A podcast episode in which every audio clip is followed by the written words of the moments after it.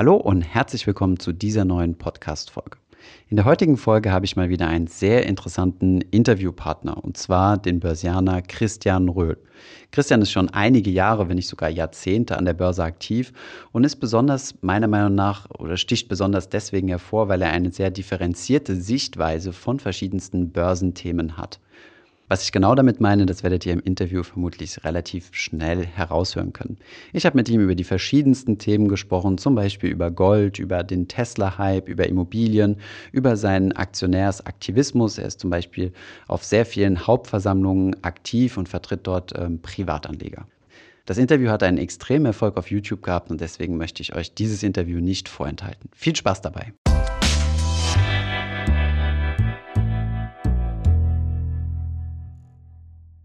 Heute haben wir mal wieder einen super interessanten Gesprächspartner, einen echten ja, Herzblut-Börsianer, der uns dieses Buch geschrieben hat. Und ähm, ja, es ist ein Bestseller zum Thema Dividenden, aber im Vorgespräch hat Christian uns schon gesagt, er möchte gar nicht so sehr auf das Thema Dividenden reduziert werden. Und ähm, ja, von daher erstmal herzlich willkommen oder eher danke für die Einladung, Christian Röhl. Hallo. Ja, meine Frage, mit der ich loslegen wollte, war, was bedeutet denn für dich Börsianer? Du sprichst ja häufig darüber, dass du so überzeugter Börsianer bist. Wie, ja, was kann man sich darunter vorstellen? Naja, Börse hat mich irgendwie immer fasziniert, seit mein Großvater mich äh, Anfang der 90er Jahre, damals war ich 14, mhm. also auf das Thema aufmerksam gemacht, weil als Schüler war für mich klar, ich wollte irgendwann mal an der Börse arbeiten. Äh, ich habe dann äh, äh, ja so einen kleinen Umweg äh, gemacht äh, über einen Finanzvertrieb, habe dann natürlich auch versucht zu studieren, aber dann kam der neue Markt dazwischen. Das war die Zeit, der große Hype Ende des äh, 20. Jahrhunderts. Äh, jeder, der das Wort Börse buchstabieren konnte, hatte plötzlich irgendwie eine Chance mitzumachen. Also nicht nur mit Geld, sondern auch wirklich an der Börse, mit der Börse zu arbeiten. Ich habe dann erst einen Verlag gegründet, mitgegründet, ein Magazin, Going Public, das gibt es heute immer noch. Und dann hatte ich die Chance, äh, wirklich nach Frankfurt zu gehen, zu einer Wertpapierhandelsbank mit 22 Prokurist äh, zu werden, dort Börseneinführungen selber zu machen. Ja, das war für mich natürlich ein äh, Traum und das ist bis heute für für mich so, dass ich äh, Börse natürlich nutze, um Geld zu verdienen.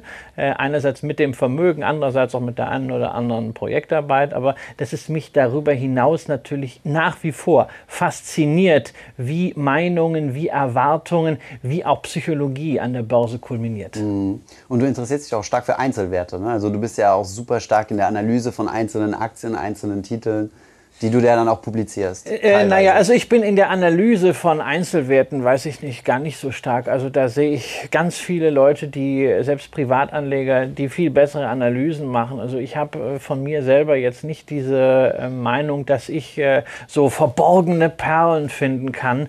Ich glaube, ich bin ein sehr disziplinierter Investor. Was für mich ganz oben steht, äh, ist eine Strategie, die ich eisern durchhalten kann. Und dazu kommt dann einfach ein gewisses Grundinteresse an Finanzen Finanzen, Börse und natürlich auch Wirtschaft. Ich sehe gerne, wie Unternehmen erfolgreich sind, was Unternehmen sich ausdenken, um am Markt zu bestehen. Ich sehe auch äh, mit Interesse, wie es Unternehmen dann mal nicht schaffen zu bestehen. Also wenn andere vielleicht jetzt äh, jede Woche drei Fußballspiele live angucken, schaue ich mir lieber mal Unternehmen an. Weil ich muss ja nicht in jedes Unternehmen, was ich mir anschaue oder auch was ich gut finde, gleich investieren. Ich muss ja nicht auf alles wetten. Mhm.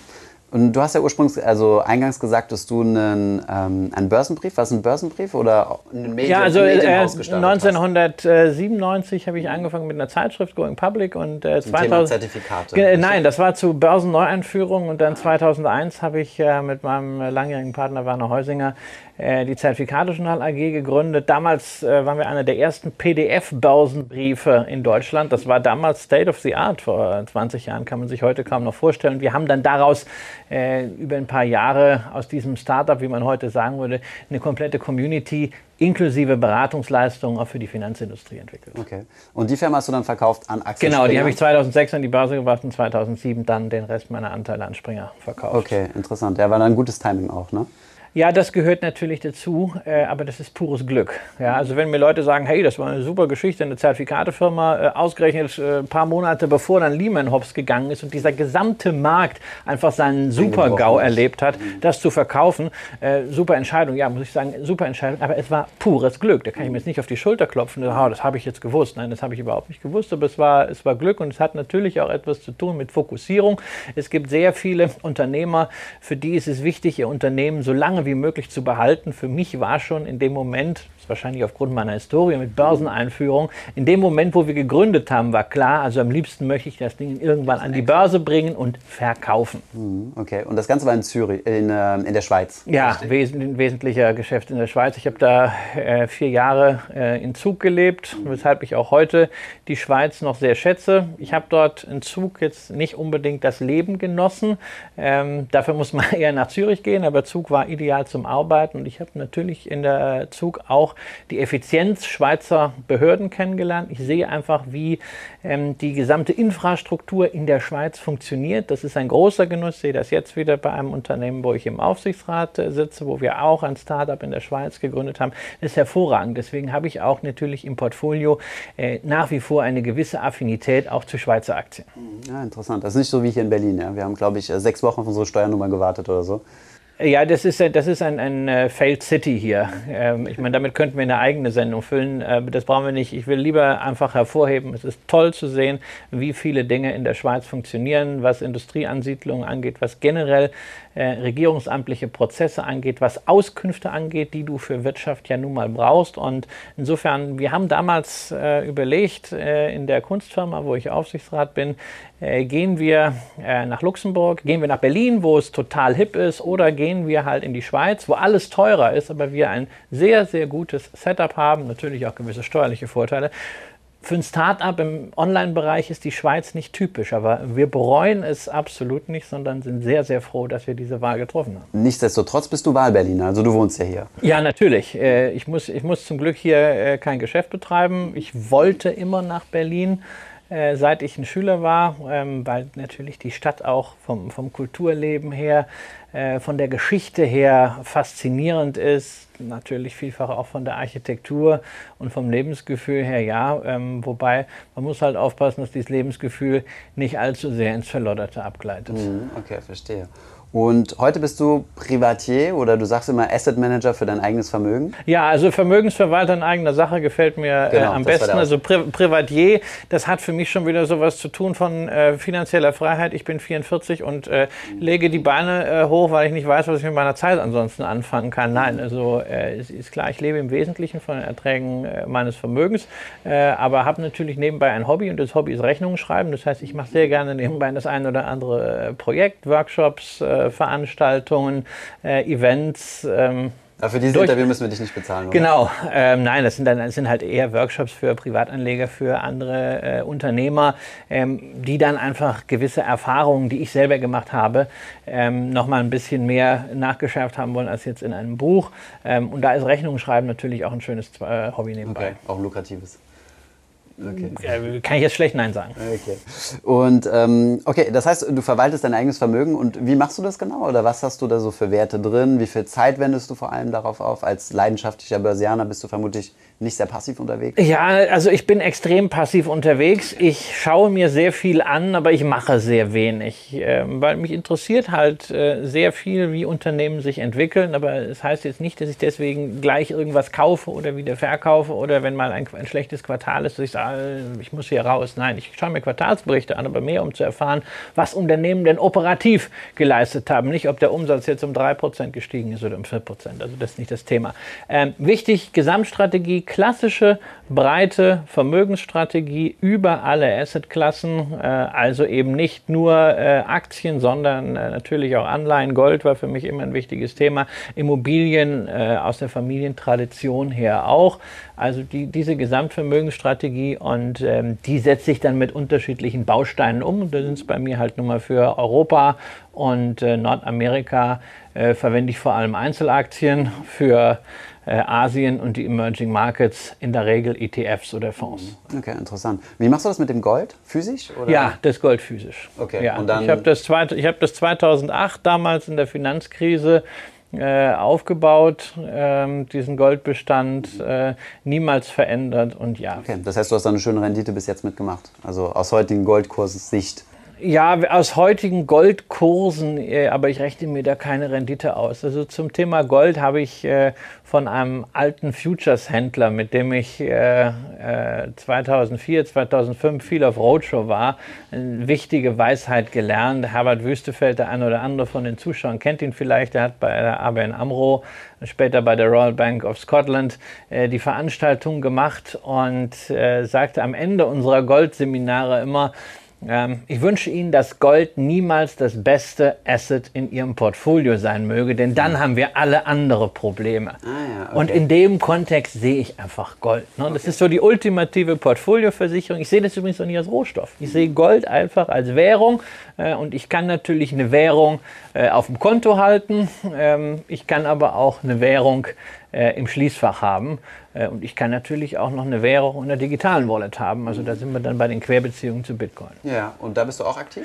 Ich, ich, bin gerade dabei, mich in das Thema reinzufuchsen. Ähm, ich habe mal äh, vor ein paar Jahren, als das rauskam, das erste Bitcoin-Zertifikat äh, gekauft, ähm, weil ich natürlich immer noch so die Leute aus auch dem Zertifikate. Zertifikatebereich kenne. Und äh, äh, da schrieb mir der Georg von Wattenwil von, von Tobel, hey, wir haben jetzt ein Bitcoin-Zertifikat gemacht, ist das nicht was für dich? Da habe ich gesagt, ach komm, irgendwie ist das cool. Ich mache mal ein bisschen was. Ja, dann hatte sich das zwischenzeitlich mal verzehnfacht, jetzt hat sich nur noch verfünffacht. Ja, ich habe es halt da immer noch liegen. Mhm. Kleine Position, aber ich bin gerade dabei, mich mal ein bisschen da reinzufuchsen, ähm, weil es kann natürlich nicht sein, so ein digitales Asset ähm, mit dezentralen Vorteilen äh, über eine Schuldverschreibung im Portfolio Das war gerade meine Frage. Was ist der Vorteil, das über, über ein Zertifikat zu machen? Nein, der Vorteil über ein Zertifikat ist, man kann es sofort äh, machen und äh, man, muss, man kann es über die Börse kaufen. Man muss nicht selber irgendwie noch denken, sondern man kann sofort an der Wertentwicklung partizipieren. Aber es natürlich, hat natürlich nichts mit der Assetklasse Bitcoin zu tun. Ich kriege vielleicht die Portfoliowirkung, ähm, aber nicht die sonstigen Vorteile, die eine solche Assetklasse haben kann. Mhm. Ja, wohlgemeint, das ist mir auch ganz wichtig, haben kann, weil es mhm. ist immer so, ne, wenn du über Gold sprichst, wenn du über Bitcoin sprichst, wenn du über Tesla sprichst, wenn du über Wirecard sprichst,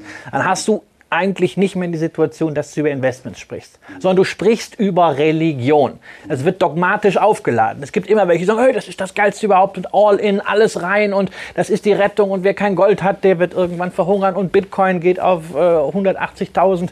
Hey, es sind am Ende Investments und äh, in einer Diversifikation brauche ich Investments, die nachhaltigen sinnvollen Anlagehintergrund haben. Da kann ich gucken, hat Gold den für mein Portfolio, kann Bitcoin den haben, ist auch alles eine Frage der Dosierung. Und ich kann auch sagen, finde ich, finde ich Tesla spannend, ja, muss ich äh, deswegen 10% meines Geldes in Tesla äh, stecken und All-In spielen? Nee, brauche ich nicht. Aber ich muss es vor allen Dingen nicht immer so religiös aufladen. Also es ist Wahnsinn, wie viele ähm, Elektromobilitätsexperten, so gerade auch bei Twitter unterwegs sind. Ne? Machst du einen Post zu Tesla und sofort hast du 30 Leute, die sagen, hey Tesla, die werden alles niederwalzen und die anderen sagen, Tesla ist voll der Fake. Hey, es gibt auch irgendwo etwas dazwischen. Hm. Okay, super interessant, ja. Und ähm, wie handhabst du das mit äh, einem weiteren Thema, was auch viel religiös äh, aufgezogen wird, Immobilien? Du hast gesagt, äh, Immobilien ist auch ein Thema für dich, dann über REITs oder direkt? Oder? Naja, also wir haben in der Familie äh, Immobilien. Da bin ich sehr happy, äh, dass wir diese Immobilien zu Zeiten, wo man noch einfach an Handwerker gekommen ist, äh, in einer Form saniert haben, dass sie auch heute sich quasi von selbst vermieten. Ähm, das macht Spaß. Ich habe immer wieder geschaut, ob man hier in Berlin zusätzlich äh, Immobilien äh, kaufen sollte. Aber ich bin jetzt meinem Geld auch nie so böse, äh, dass ich jetzt hier Mietrenditen von 1,7 Prozent äh, akzeptieren muss. Also da fühle ich mich mit einer Aktie deutlich wohler und das kann ja dann auch durchaus eine Immobilienaktie sein. Das muss ja nicht zwangsläufig ein REIT sein. Es gibt gute äh, äh REITs. Ähm, in Deutschland hast du sowieso sehr wenige, ne? Ja, in Deutschland hast du nur fünf REITs. Fünf, ja, ich dachte, ähm, dachte drei. Ja, was, was liegt daran, ähm, dass natürlich ein sehr wichtiger Bereich von vornherein ausgeschlossen ist, nämlich Wohnungen. Ja, die darfst du nicht in einen REIT packen. Ähm, das sind natürlich die Stories gewesen in den letzten Jahren, wie eine Vonovia, wie eine LEG wie eine TAC, wie eine Deutsche Wohnen. Also die waren für die REIT-Gesetzgebung eigentlich von vornherein äh, ausgeschlossen. ausgeschlossen. Ähm, aber es sind ja trotzdem gute Unternehmen und eine Dividendenrendite bei einer Vonovia oder bei einer LEG ähm, ist höher als das, was ich hier in Berlin bekommen kann. Und außerdem, also ähm, der Herr Buch von der Vonovia ruft mich jetzt nicht an, wenn die Wasserhähne defekt sind. Ja, das ist bei einem Mieter schon anders. Insofern auch das, wir haben Immobilien, wenn wir keine hätten, würde ich vielleicht sagen, no, da müsste man was machen, um auch physisch was äh, zu haben. Aber ich brauche es jetzt nicht und ich bin natürlich auch der Meinung, jeder Privatanleger sollte genau überlegen, was es heißt, sich eine vermietete Immobilie äh, zu kaufen als Kapitalanlage in Relation zum, zu seinem Gesamtvermögen. Ja, also wer äh, da sich insgesamt 250 bis 500.000 Euro, und das ist schnell erreicht, ans ja. Bein bindet, der hat damit einen Klumpen. Ja, äh, das ist ein Lageklumpen, das ist ein Mieterklumpen, das ist ein regulatorischer Klumpen. Ähm, das ist immer die Frage, ob man das in 20 Jahren noch will. Und, oder ob es nicht einfach nur eine Spekulation darauf ist, dass man in 10 Jahren nach Ablauf der Steuerfrist einen gefunden hat, äh, der dann noch mehr zahlt. Ist es also wirklich ein Investment oder ist es einfach so Greater Fool Theorie, die Spekulation darauf, einen Dümmeren zu finden? Und, und, wie siehst du das in deinem Umfeld? Oder du sagst ja, also bin ich total d'accord mit dir, Riesenklumpenrisiko zu sagen, ich kaufe jetzt eine einzige Immobilie. Aber die meisten Leute sehen das überhaupt nicht so, weil das Argument ist ja immer, ist ja nicht mein Geld, ist ja das Geld von der Bank. Also ich leihe mir das ja quasi. Ja, es ist, ist richtig, aber die äh, Niedrigzinsen oder fast Nullzinsen sollten halt eins äh, nicht überlagern, äh, nach wie vor muss man den Kredit auch zurückzahlen. Also man muss schon tilgen und äh, die Miete leistet natürlich da keinen großartigen Beitrag, was jetzt äh, einfach die Tilgung angeht. Mhm. Ähm, ich finde einfach, man kann das nicht über, äh, über einen Kamm scheren. Es hängt sehr entscheidend von der persönlichen Lebenssituation ab, äh, es hängt von der Lage ab, es hängt von der genauen Immobilie ab, es hängt auch davon ab, ob man vielleicht irgendwann da mal selber einziehen will, ob man vielleicht heute eine Wohnung anspart auf diese Art und Weise, die man vermietet wo man aber schon jetzt altengerecht gebaut hat, sodass man sagt, in 30 Jahren kann ich da reinkommen. Wenn man das mit so einer Perspektive ist, hey, das kann sich durchaus lohnen. Ja, ähm, ich habe nur immer ein Problem damit, was ja in, im Internetzeitalter sehr, sehr populär ist, immer zu sagen, XY ist, Immobilien sind gut, Gold muss man haben, Bitcoin ist scheiße, Tesla ist der Gewinner. Hey, Gesamtkontext beachten. Ja? Es sind Investments und man muss gucken, passen diese Investments in diese Struktur eines jeden Einzelnen. Und nicht sich absolut hinstellen und ex cathedra zu sprechen und zu sagen, ähm, also mit Aktien kann man kein Geld verdienen, man braucht immer nur ETF. Also das ist, das ist einfach platt und das hat noch nichts mit akademisch und mit Evidenz zu tun, ähm, sondern äh, das ist, äh, da gebärdet man sich dann als Papst und das muss nicht sein. Du bist ja eigentlich auch eher so ein leidenschaftlicher Typ. Ne? Auf der anderen Seite hast du aber gerade so plädiert, so das Thema ähm, ja, Hype oder dieses, äh, dieses religiöse Betrachten von gewissen Assetklassen oder Einzelinvestitionen äh, auszublenden und da die Emotionen runterzufahren. Wie, wie machst du das? Ich mache das so, also das ist für mich, ich habe ein, äh, eine sehr klare äh, Gesamtstrategie, wo ich also für Positionen wirklich klare Kriterien habe, was ich von denen erwarte und unter welchen Gesichtspunkten ich sie im Portfolio behalte bzw. rausschmeiße. Dividende ist dabei ein sehr, sehr wichtiger Faktor. Ähm, aber ich leiste mir nebenbei etwas, was ich früher Spaßportfolio genannt habe, inzwischen Venture Depot äh, nenne, wo ich also wirklich mit kleinem Geld Dinge an der Börse kaufe, wo mir irgendwie mein Bauch sagt, hey, das ist voll cool, das muss ich jetzt mal haben und das will ich einfach verfolgen. Ja? Und da ist natürlich so ein Bitcoin-Zertifikat dabei, da ist auch Tesla dabei, da war ich auch recht früh in der Facebook dabei, aber da ist natürlich auch äh, zum Beispiel Tupperware dabei, weil ich finde diese, diese Tupper-Sachen, ich finde die total gerne, ich koche ja äh, äh, gerne und ich finde das total praktisch, diese kleinen Helferlein. Also auf Tupper liege ich, glaube ich, 95 Prozent schief. Äh, ein GoPro. Das heißt ja. schief? Also ja, 95 Prozent im Verlust. Ja, ah, okay. ja so. Äh, 95? Ja, 95 Prozent. Also das ist ja, die sind, sind, ja, fast, sind ja fast pleite. Dann finde ich, äh, fand ich ja total cool immer GoPro. Ja, mhm. ähm, ich mag einfach das Produkt. Ja, ich meine, sind ja beides Unternehmen. Auch, auch minus, minus 80 Prozent. Ja, ah, Fit, okay, Fitbit fand ich auch total cool. Mhm. Also äh, sind ja irgendwie übernommen worden, dadurch nur minus 70. Aber es ist ja so bei solchen Geschichten. Du hast am Ende äh, immer irgendwelche Flops dabei. Aber wenn du dann halt mal so ein Verzehnfacher dabei hast, da kannst du dir eine ganze Reihe von Flops auch leisten, kommst am Ende auf eine ganz nette Rendite, hast darüber hinaus viel über Wirtschaft gelernt, weil du verfolgst diese Unternehmen,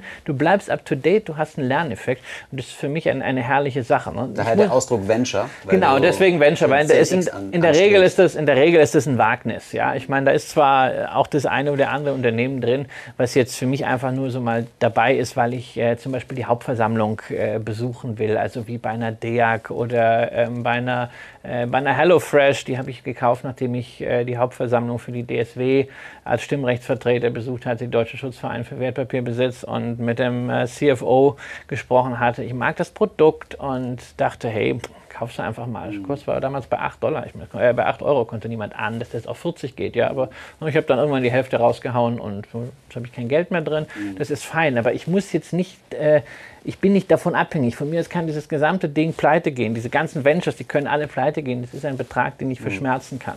So quasi Spielgeld. Ja, und deswegen mhm. muss ich es auch nicht so verbissen immer argumentieren. Ich kann sagen, ja, es kann sein, dass Tesla wirklich eine Firma ist, die irgendwann eine Billion wert ist. Ja, mhm. vielleicht. Ist, äh, ich weiß gar nicht, ob ich es mir wünschen soll.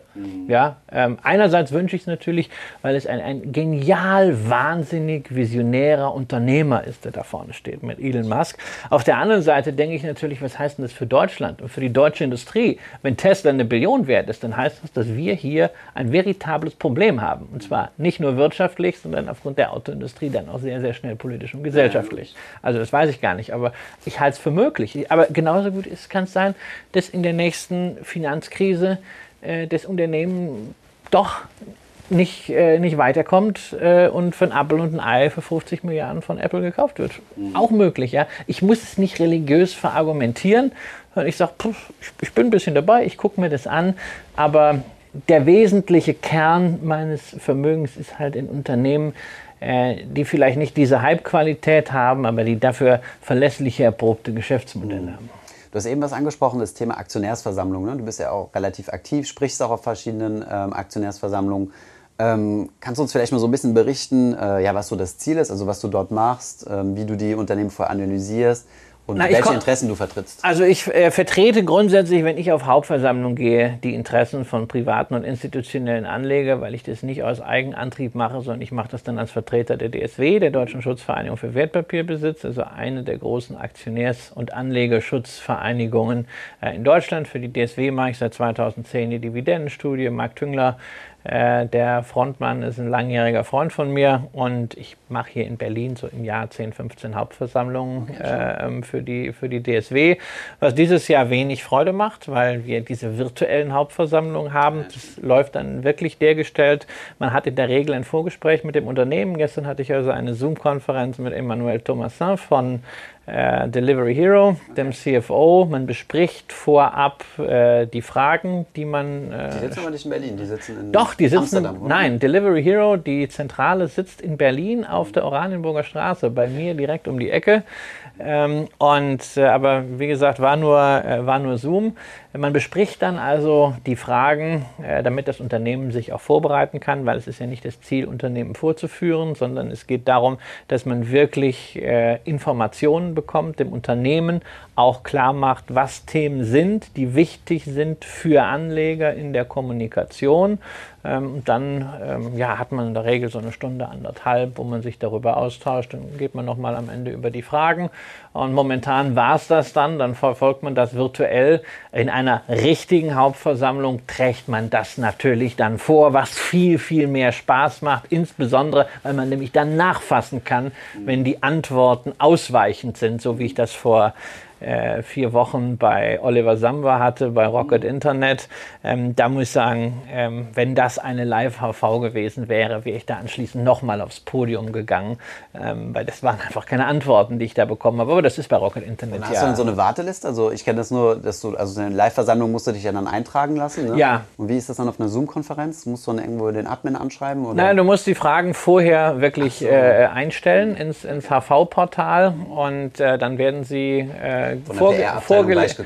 Vor, ja, natürlich, die Antworten sind weicher ähm, als ansonsten. Also es gibt äh, bei einer Live-Hauptversammlung natürlich auch äh, Vorstände wie äh, Oliver Samba, die dann alles von äh, Rechtsanwälten vorgefertigt ablesen. Aber es gibt halt einfach auch Vorstände, die Fragen die aus der Lameng einfach beantworten, ähm, weil sie einfach ja, sich was trauen, weil sie was Gutes zu erzählen haben. Also der Niklas Östberg von Delivery Hero hat das letztes Jahr auch gemacht. Äh, HelloFresh, die, die machen das auch so. Großer Genuss für mich letztes Jahr war die Hauptversammlung äh, der DEAG, der Deutschen Entertainment AG. Peter Schwenko äh, war ja der Mann, der damals die Rolling Stones und danach dann viele, viele andere Künstler nach Deutschland geholt hat.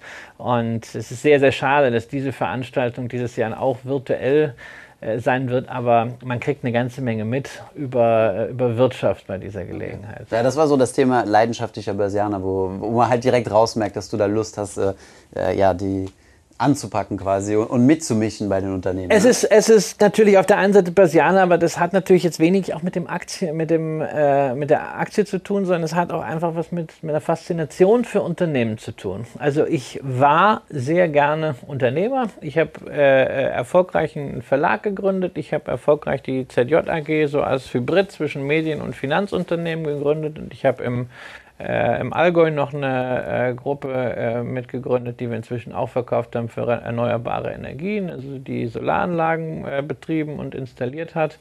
Ähm, und ich fand das ähm, als Gnade, dass es mir gelungen ist, A, diese Unternehmen hochzubringen, dass ich auch das Glück hatte äh, und dass ich auch das Glück hatte, das zu verkaufen. Aber ich habe mich nie irgendwie als Serial Entrepreneur äh, gedacht. Ich war immer demütig und habe immer gesehen, es gibt wahnsinnig viele sehr gute, sehr erfolgreiche Unternehmer und es macht mir einfach auch Spaß äh, zu sehen, wie die arbeiten und das zu verfolgen. Und vor so jemandem wie Peter Schwenko, äh, der wirklich über Jahrzehnte äh, sein Business ähm, deutschlandweit, europaweit mit Weltkünstlern etabliert hat, gelebt hat, immer wieder skaliert hat, dabei auch manchmal furchtbar ins Klo gegriffen hat, äh, die ganze Firma all in äh, gesetzt hat mit diesem Festivalgeschäft damals, aber sich immer wieder hochgezogen hat. Das ist einfach etwas, wo ich riesen Respekt vor habe und wenn man die Chance hat, äh, solche Leute einfach face to face äh, zu erleben, ihnen Fragen stellen zu dürfen und sie müssen sogar antworten auf einer solchen Hauptversammlung und man kann parallel auch noch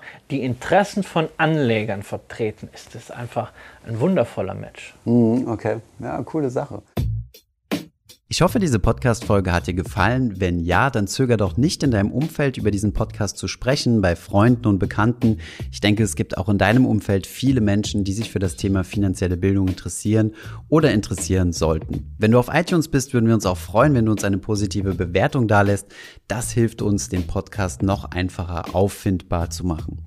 Alle wichtigen Links und Verweise findest du wie immer in den Show Notes zu diesem Podcast. Vielen Dank fürs Zuhören und bis zum nächsten Mal.